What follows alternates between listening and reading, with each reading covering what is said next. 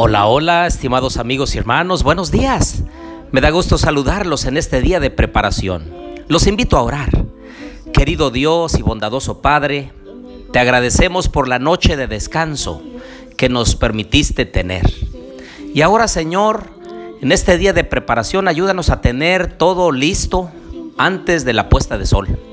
La ropa limpia, la casa limpia, el alimento preparado pero sobre todo nuestros corazones dispuestos a bendecir, alabar y glorificar tu bendito nombre. Enséñanos a través de tu palabra en esta hora, Señor. Lo pedimos en Jesús. Amén. Bien, bienvenidos a nuestro estudio y reflexión de la palabra de Dios. Les habla su amigo y hermano Marcelo Ordóñez desde el puerto de Veracruz, México. Me desperté muy sobresaltado porque tuve un sueño. Y en ese sueño yo era condenado a muerte. Una preocupación por mi familia embargó mi corazón. Veía cómo mis padres sufrían. Veía cómo mi esposa y mis hijas estaban llorando. Y yo estaba en shock porque no lo comprendía. ¿Por qué es que debía ir a la muerte? Allí en la sentencia se me comentó que debía morir ahorcado. Qué tristeza, qué dolor, qué angustia embargó mi corazón. ¿Qué es lo que hice? pregunté. Y entonces el juez, quien estaba dictando sentencia, me pasó una película. Y en esa película veía yo a un hombre que asesinaba a varias personas a sangre fría. Y me dijo, tú hiciste eso. Pero yo sabía que no era ese hombre. Veía esa película y gritaba, no soy yo, no soy yo. Sin embargo, era sentenciado porque, según en el sueño, yo había hecho todas esas fechorías. ¿Por qué me sucede eso a mí? Pregunté en el sueño. Sin embargo, nadie me respondía y entonces me di cuenta que yo debía pagar por aquello que no había hecho, pero que me estaban imputando. Intenté humanamente allí en el sueño hacer algunas cosas que evitaran ese tipo de muerte tan ignominiosa. Sin embargo, todo fue inútil. Y entonces cuando todo parecía que la muerte era inevitable, cuando estaban a punto de ejecutarme, entonces desperté. Me sentí aliviado porque era solo un sueño. Pero saben, eso me hizo reflexionar y entonces mi mente me dirigió a algunos textos bíblicos que en esta mañana yo quiero invitarte para que busques. Vayan conmigo, por favor, a Romanos 3:23. Y dice, por cuanto todos pecaron y están destituidos de la gloria de Dios. Y entonces busquen conmigo también Romanos 6:23. Y dice, porque la paga del pecado es la muerte. Así es, querido amigo y hermano, hay una muerte peor que esta muerte física.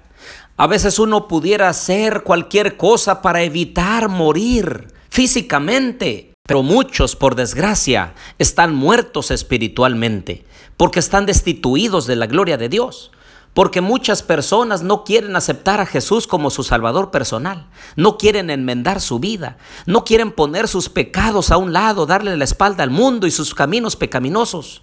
Y entonces permitir que Dios more en el corazón de cada uno y haga brotar en forma natural una obediencia voluntaria a la santa ley de Dios.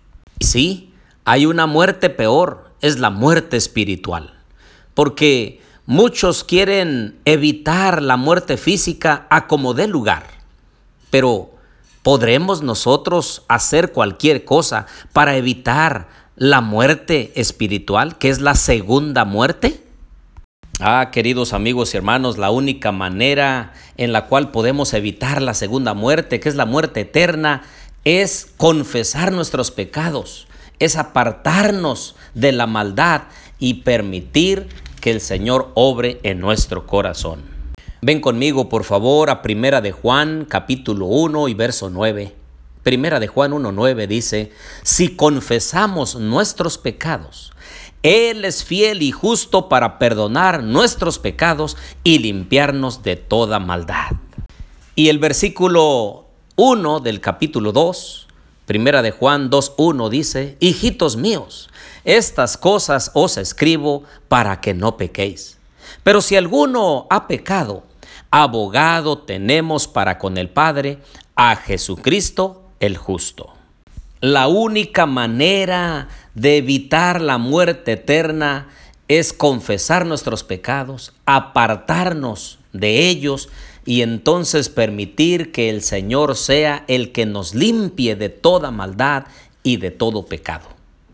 Por nosotros mismos no hay nada en lo cual podamos obtener perdón, gracia, misericordia, bondad, porque no podemos limpiarnos por nosotros mismos.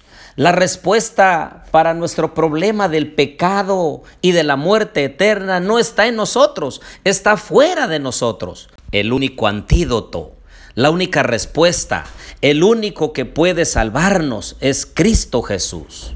Por eso Romanos 6:23 dice, mas la dádiva, mas el don de Dios es vida eterna en Cristo Jesús, Señor nuestro. Ahora Isaías 1:18 es uno de mis versículos preferidos. Y dice la palabra del Señor, venid luego, dice el Señor, y estemos a cuenta, aunque vuestros pecados sean como la grana, como la nieve serán emblanquecidos, aunque sean rojos como el carmesí, vendrán a ser como blanca lana. Esas sí que son buenas noticias. Esas sí son aquellas que deben traer nuestras gratas nuevas a la vida nuestra. Porque querido amigo y hermano, la única salida para la muerte eterna, la única salida para nuestros pecados, es la sangre de Jesús que nos puede limpiar, perdonar de todo pecado y de toda maldad. Y es que la intención y el propósito de Dios es salvar a cada persona de esta raza humana. Pero Ezequiel capítulo 18 nos aclara un punto muy importante. Vayan conmigo Ezequiel capítulo 18 y verso 21 dice, pero si el impío se aparta de todos sus pecados que cometió y guarda todos mis estatutos y actúa conforme al derecho y la justicia, de cierto vivirá, no morirá ninguna de las transgresiones que cometió le serán recordadas. Por la justicia que practicó, vivirá. Y luego el verso 23 dice, ¿acaso quiero yo la muerte del impío? Dice Jehová el Señor. ¿No vivirá si se aparta de sus malos caminos? Así es como el Señor está llamando a cada persona que se encuentra en el pecado. El Señor desea perdonar. No importa cuán bajo has caído, no importa los pecados que hayas cometido, si tan solo te arrepientes, si tan solo le das la espalda a esas cosas indignas y entonces te acercas a Dios, el Señor te perdonará, te limpiará y entonces te impartirá su justicia que Él se ha ganado por la muerte en la cruz del Calvario. Pero no te engañes, hay una contraparte, dice Ezequiel capítulo 18 y verso 24. Pero si el justo se aparta de su justicia y comete maldad y actúa conforme a todas las abominaciones que el impío hizo, ¿vivirá él? Ninguna de las justicias que hizo le serán tenidas en cuenta por su infidelidad que cometió, por el pecado que cometió, por ello morirá. Así es la triste historia, querido oyente, de alguna persona que está siendo obediente a Dios y camina rectamente por sus caminos, pero en un momento se aparta, comete pecado, indignidad y no se arrepiente, sino que continúa y persiste en el pecado. Esa persona no le serán contadas ninguna de las justicias porque transgredió la ley de Dios, porque le dio la espalda a Dios y cometió pecado y no se arrepintió, entonces morirá por esos pecados. Por eso en esta mañana yo te invito a que te acerques a Dios. Yo te invito para que te arrepientas de tus pecados. Yo te invito para que de una vez por todas le permitas a Dios al Espíritu Santo para que realice su obra especial regeneradora. Ese es el Evangelio, esas son las buenas noticias. Nadie necesita morir eternamente. La respuesta es Cristo Jesús. Que Dios te bendiga y te guarde en esta mañana. haga resplandecer su rostro sobre ti y tenga de ti misericordia. El Señor alce a ti su rostro y ponga en ti paz.